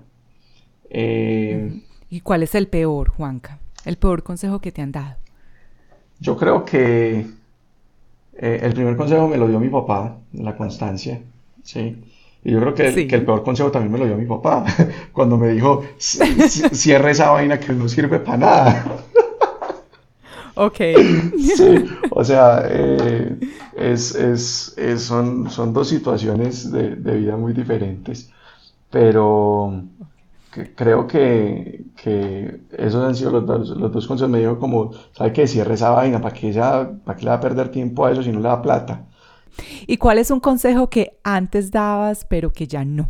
De esta pregunta te voy a sacar una historia. Yo antes pensaba que la vida era muy fácil porque realmente hasta el 2017 me tocó una vida muy, muy fácil, muy exitosa. Eh, no había encontrado tropiezos de mayor tamaño. Entonces digamos que yo no me había medido como ser humano, como hombre o como profesional eh, realmente en el 100% de mis capacidades hasta que llegó todo esto. Em, yo veía películas como eh, Walter Before Mickey, que es la, por ejemplo la historia de, de, eh, eh, Disney, veía la historia del de McDonald's, veía la historia de Facebook, veía la historia de un montón de gente, yo decía, pero si estos manes pasan por unos mierderos que uno dice en qué momento salieron al otro lado, a, a mí porque me está tocando como tan fácil. Pues sí me entiendes, o sea, yo, yo, yo, yo, lo pensaba así, entonces yo decía, no, la vida no tiene que ser difícil porque tiene que ser la vida difícil. Entonces yo digo que la vida en ciertos momentos sí debe ser difícil porque te enseña a valorar y a, esforzarte y a cuidar ciertas cosas que no valoras eh, y que lo das por sentado cuando nunca has sido carente de, de algo. Y puede ser amor, puede ser dinero, puede ser felicidad, puede ser salud, puede ser muchísimas cosas, pero uno nunca es consciente, eh, ese dicho, eh, uno no sabe lo que tiene hasta que lo pierde, es completamente cierto. Eh, y, pienso que, que antes yo era muy olímpico en decir que la vida no tenía que ser difícil, y puede que yo no diga que la vida tenga que ser difícil hoy, sino que pienso que uno tiene que ponerle mucho más atención y ser más consciente de lo que uno tiene y del proceso que uno está viviendo y vivirlo con una conciencia tal de que la vida no te ponga a repetir absolutamente nada para que aprendas.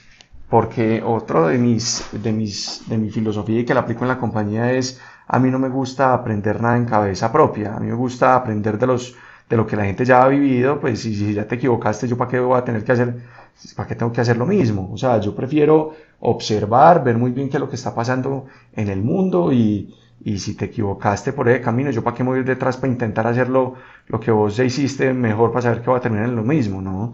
Yo, yo trato de practicar eso tanto en mi vida profesional como en mi vida personal y, y, y, yo creo que sería ese, ese, ese consejo que daba de que la vida no tenía que ser fácil, pues que la vida podía ser muy, muy fácil.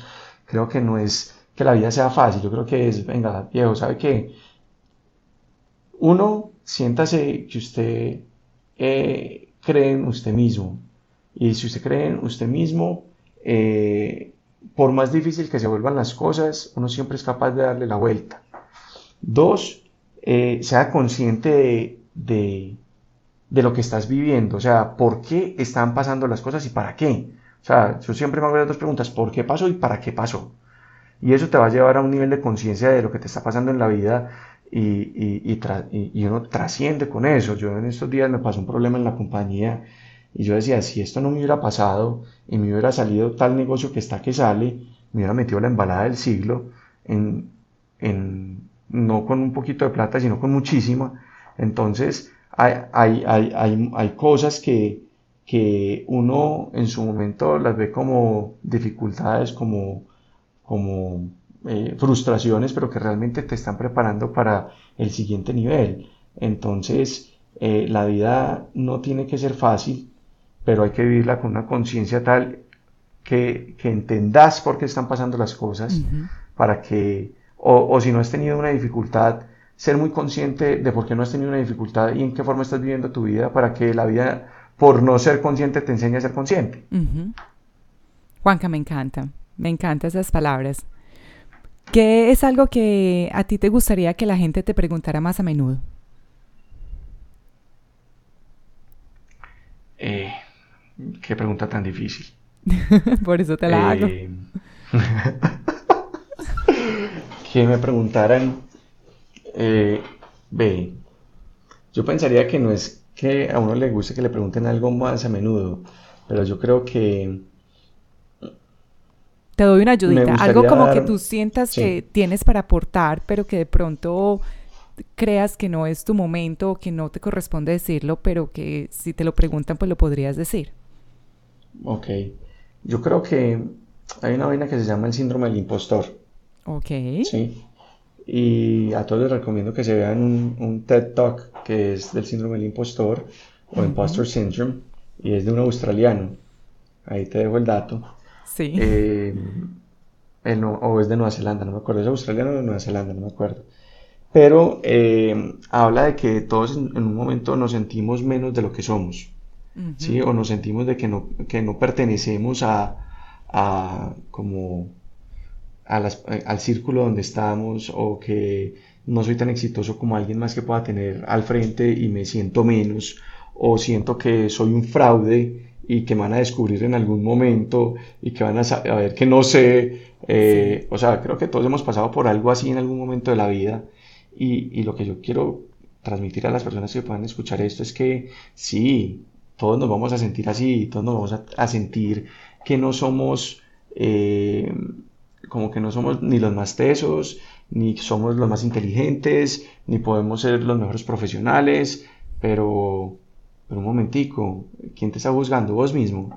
Te estás juzgando vos mismo antes de que te juzgue alguien y, y así te juzgue alguien, ¿qué importa?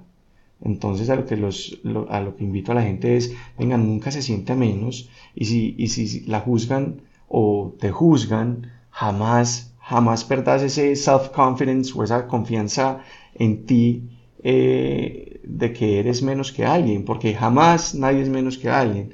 Y en este TED Talk eh, el hombre dice, no, yo un día me dio por responderle a Elon Musk un tweet y este man es un man muy exitoso de Australia y Elon Musk me respondió. Y luego que, oh por Dios, y de un momento a otro me volví un experto en energía cuando jamás había hablado de energía. Entonces, entonces es como, bueno, esto, esto cómo se come. Pero yo digo que todos, todos, todos, puede ser el, el crack más crack de los cracks, o sea, la gente más exitosa del mundo y en algún momento de su día se van a sentir con este síndrome, se van a sentir que los van a descubrir, se van a sentir que no saben de un tema, se van a sentir, se van a sentir mal. Entonces mi invitación es, venga, no sufra de impostor syndrome, no sufra del síndrome del impostor, sino que crea en usted, téngase confianza. Y esto, y esto es para todo, no solamente para el conocimiento profesional, para las ideas de negocio, para ir a presentar un pitch, para nada, es para, inclusive para una mujer o para un hombre que se ven al espejo y no se tienen la confianza suficiente de verse bonitos Siéntase usted la persona más hermosa del universo. Usted es el que se tiene que amar, usted es el que se tiene que querer, usted es el que se tiene que sentir inteligente, usted se tiene que sentir exitoso. Y cuando todo esto fluye en tu interior, eso se sale sin, sin decirlo. O sea, la gente te empieza a sentir, eh, muchas veces dice, pero ve ese man tan feo y con las viejas que anda. O mira esa vieja tan fea y con ese novio tan bizcocho, ¿sí? Y no sabemos que detrás de todo ese, eh, lo físico pasa a un segundo nivel rápidamente, eh, está ese, ese charm, ese, ese, ese, como ese, ese, ese, ese, no sé qué de, de, de, la magia que hay detrás de tenerse uno confianza, sea... Eh, siendo un buen ejecutivo, sea siendo un jugador de fútbol, sea siendo chef, crea usted en, usted. Y cuando uno cree en uno, la, la, rompe. Entonces yo pensaría y creería que algo que yo podría aportarle a alguien y que lo he vivido y que lo he superado es no sufra el imposter syndrome, no, sufra de esto, que es bien bonito lo que pasa cuando uno realmente se tiene confianza en uno mismo.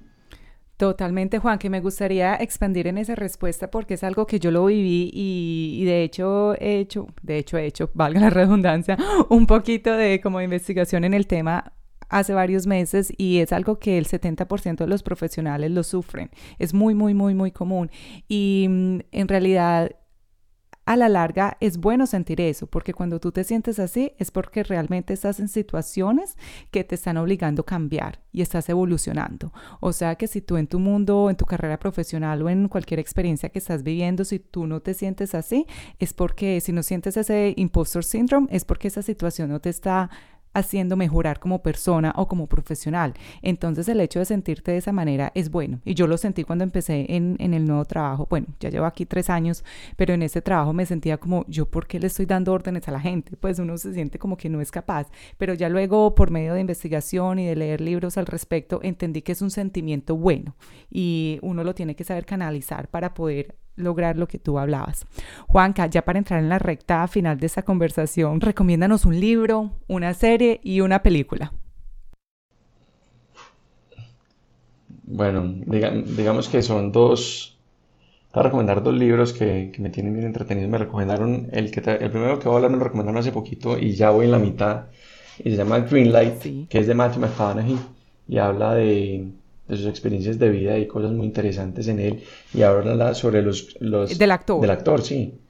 O sea, fue una sorpresa para mí encontrarme el contenido que tiene este, este man porque realmente un man con contenido. Eh, no es nada light el libro, es unas enseñanzas de vida muy bonitas y habla sobre los green lights y los red lights de la vida, que uno para y de ahí lo saqué, y que para uno tener un, eh, ciertos ciertas luces verdes que son el go de la vida, ese sigue adelante, pues tienes que tener un red light. Sí, pero tienes que saber también que va a tener un green light, entonces tienes que seguir adelante. Y otro libro que me gusta mucho y que lo he recomendado eh, últimamente bastante es Sapiens, que es eh, de animales a dioses.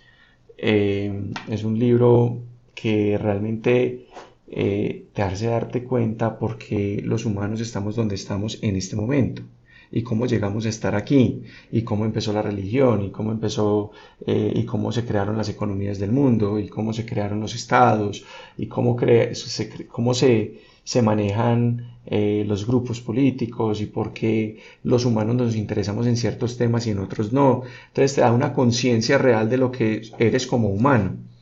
Que sea verdad o mentira, eso puede tener muchos detractores, pero realmente me pareció muy interesante el tema de cómo aborda la evolución humana y, lo recomiendo porque realmente es, un contenido muy, muy, eh, que te da muchos mm, temas para conversar, es muy chévere, eh, entonces me gustó bastante.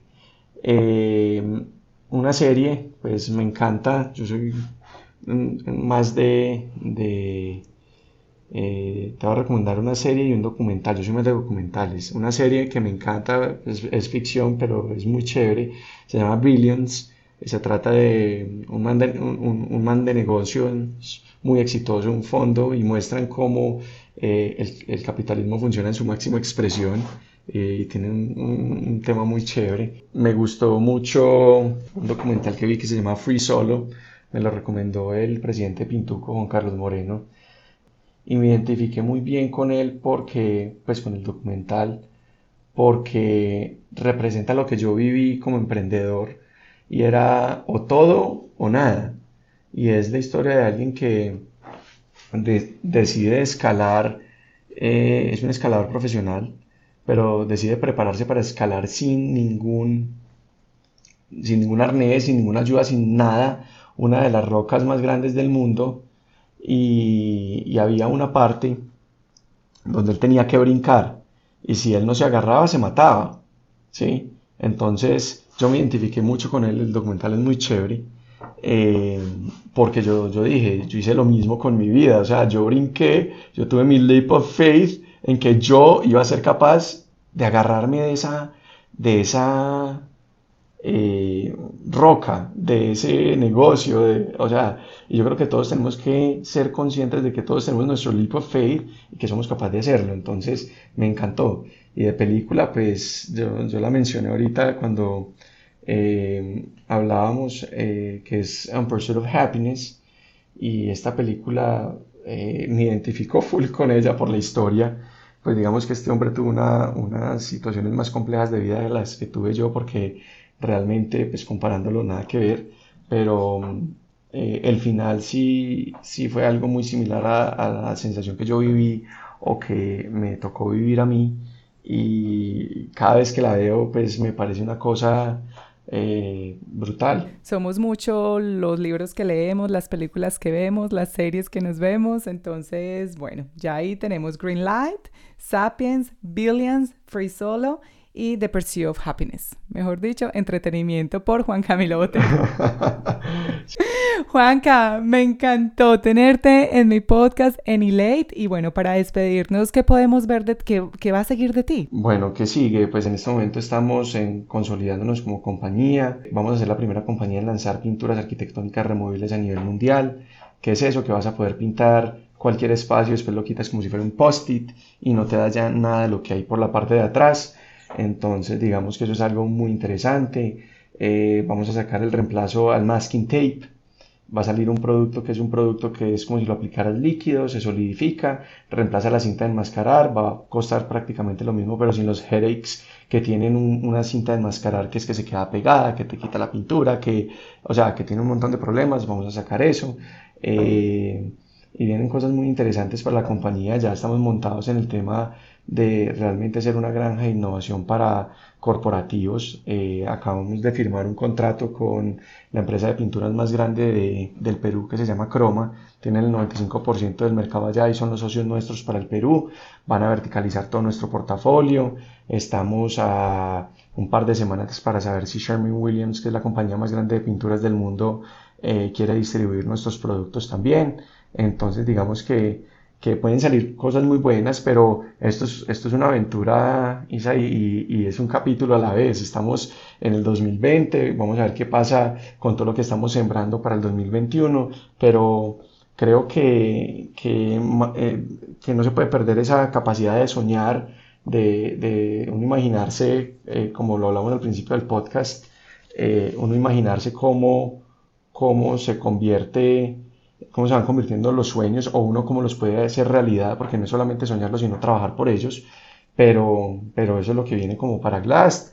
Y, y, bueno, esta, esta, es una nueva etapa. Yo, pues, yo doy muchas gracias a, a lo que aprendí con mis padres, a, a, que Laura me aguantó, a que a, a la ayuda de mis amigos, a, a todo, a que Dios alineara absolutamente todo para que todo me saliera bien para estar aquí, pero, pero de verdad que esto ha sido una aventura muy chévere y, todo se basa en tener la resiliencia, en tener esa capacidad de soñar en grande, en fake it until you make it, eh, no les dé miedo eso que, que, no pasa absolutamente nada, en tratar de, de, controlar ese tema de, de el, el, impostor syndrome y, y bueno, en tenerse fe uno mismo. Primero, todo arranca con, con, creer en que uno sí es capaz de lograrlo, sea lo que sea. Ay, gracias Juan Camilo. Yo la verdad me siento como si estuviera hablando ya con el dueño de 3M, la, esa empresa. Yo creo que vas por la misma dirección, mejor dicho, que se tengan. Eh, no, qué orgullo, qué orgullo tenerte en mi podcast. Y ya me imagino en 5 o 10 años volviendo a escuchar este episodio y acordándonos de este momento, ¿te imaginas? No, eso va a ser, pues si logramos cumplir los sueños, va a ser, va a ser un éxito. Hoy esperemos que todos, que todos, que todos la saquemos del estadio porque algo que aprendí con la vida es que uno se tiene que alegrar mucho por los éxitos de las personas. O sea, así uno no tenga el éxito de uno, eh, es importantísimo uno transmitirle a las demás personas que uno se alegra por ellos, porque la vida realmente te premia por eso. O sea, la energía que tú atraes cuando realmente no tienes envidia, cuando realmente no te da como ese sentimiento de que, uy, porque él y no yo, la vida realmente te premia. Entonces, yo creo que en 10 años cuando lo hagamos, pues vas a ser una, mejor dicho, el podcast queen y... ¿Te imaginas? Sí, lo máximo. No, a mí me encantan estas historias porque, como tú dices, uno rodearse de energía y de éxito y de positivismo es como que me alimentan el alma. Entonces, y es mejor que verme una serie de Netflix. Así que este tiempo es invaluable. Juanca, muchas gracias. Para mí es un domingo, para ti es un sábado en la tarde. Entonces, bueno, yo creo que ya tienes esos vinitos más que merecidos después de, pasar todos estos minutos aquí conmigo. Juanca, un abrazo. Sí, no, lo máximo. Y bueno, yo creo que las personas que van a escuchar este episodio van a quedar súper inspiradas y bueno, la inspiración es importante, pero hay que tomar acción. Así que bueno, ánimos para todos y muchas gracias Juanca de nuevo por tu tiempo. Un abrazo. Chao.